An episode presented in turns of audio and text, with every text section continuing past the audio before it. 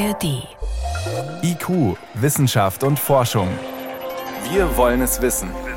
Ein Podcast von Bayern 2 in der ARD Audiothek. Rund fünf Windeln am Tag verbraucht ein Baby.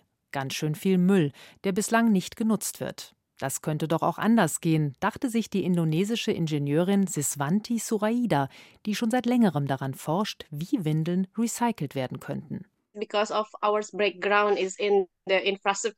Da wir aus der Baubranche kommen, dachten wir, es sei eine gute Idee, Windeln in Einzelteile zu zerlegen und sie als Baumaterial zu verwenden.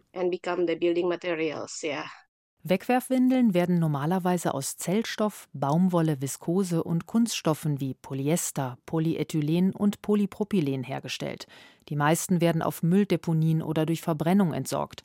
Um zu beweisen, dass Windeln auch als Baustoff benutzt werden können, sammelten Siswanti Suraida und ihre Kollegen Windeln. Sie wuschen, trockneten und schredderten sie. Kein leichtes Unterfangen. We use Wir haben die Windeln meiner Tochter benutzt. Ich hatte Glück, ich hatte zu der Zeit ein Baby und so hatten wir dann genug Windeln. Dann mussten wir alles mit der Hand machen. Die Windeln waschen, trocknen und zerschneiden. Mit der Schere. Das hat gedauert. Die zerschnittenen Windelabfälle mischten die Ingenieurinnen mit Zement, Sand, Kies und Wasser. Dann machten sie sechs Proben mit unterschiedlich hohen Anteilen von Windelresten und ließen sie 28 Tage aushärten. Sie wollten schauen, wie viel Druck dieser neu zusammengemischte Beton aushalten kann, ohne zu brechen. For the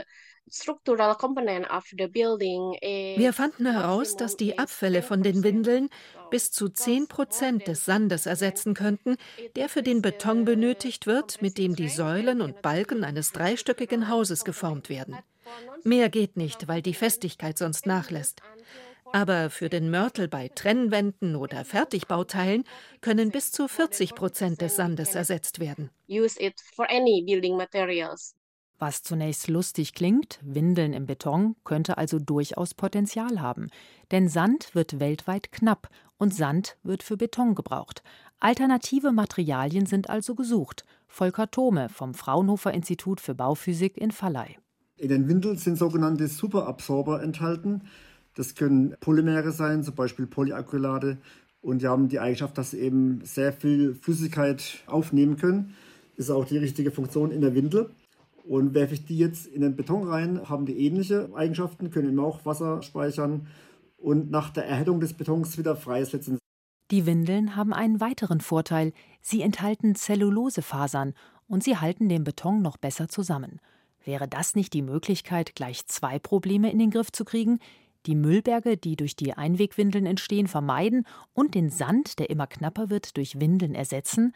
Christian Große, Spezialist für Materialprüfung von der TU München, weist darauf hin, dass es sich um erste Laborversuche handelt. Es braucht Langzeitstudien. Denn auch der Wohnungsbau, da möchten die Leute ja auch nicht nach zehn Jahren ausziehen müssen, wenn da irgendwelche Schädigungen auftreten. Und so etwas sollte man schon sorgfältig vorher prüfen, ehe man das dann flächendeckend dann tatsächlich anwendet. Da gibt es aber noch ein anderes Problem. Meistens sind diese Windeln auch in irgendeiner Form verbunden mit Plastikteilen und die können wir dann nun wirklich nicht gebrauchen im Beton. Das muss man dann also trennen. Das macht dann wieder den Recyclingprozess ein bisschen teurer. Zudem müsste man die Windeln getrennt sammeln, um sie dann zu recyceln. Ein aufwendiger Vorgang. Es gibt noch nicht viele Firmen, die Windeln wiederverwerten. Weiter sind Versuche, den Sand durch andere Abfälle zu ersetzen. Da gab es eine ganze Reihe von Studien in den letzten Jahrzehnten sogar schon dazu.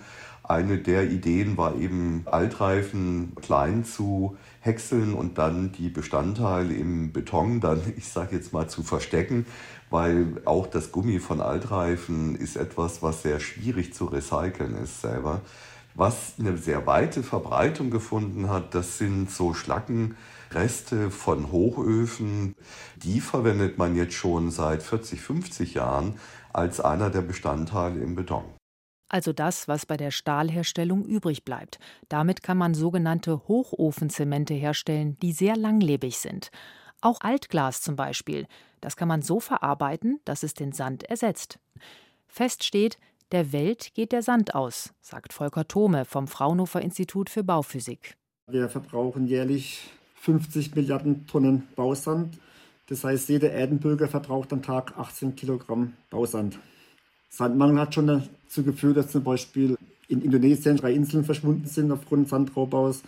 Oder es gibt schon Sandpiraten vor der afrikanischen Küste. Also das Thema wird auch uns demnächst treffen. Es braucht also dringend Ersatz, ob Glas, alte Reifen oder eben Windeln.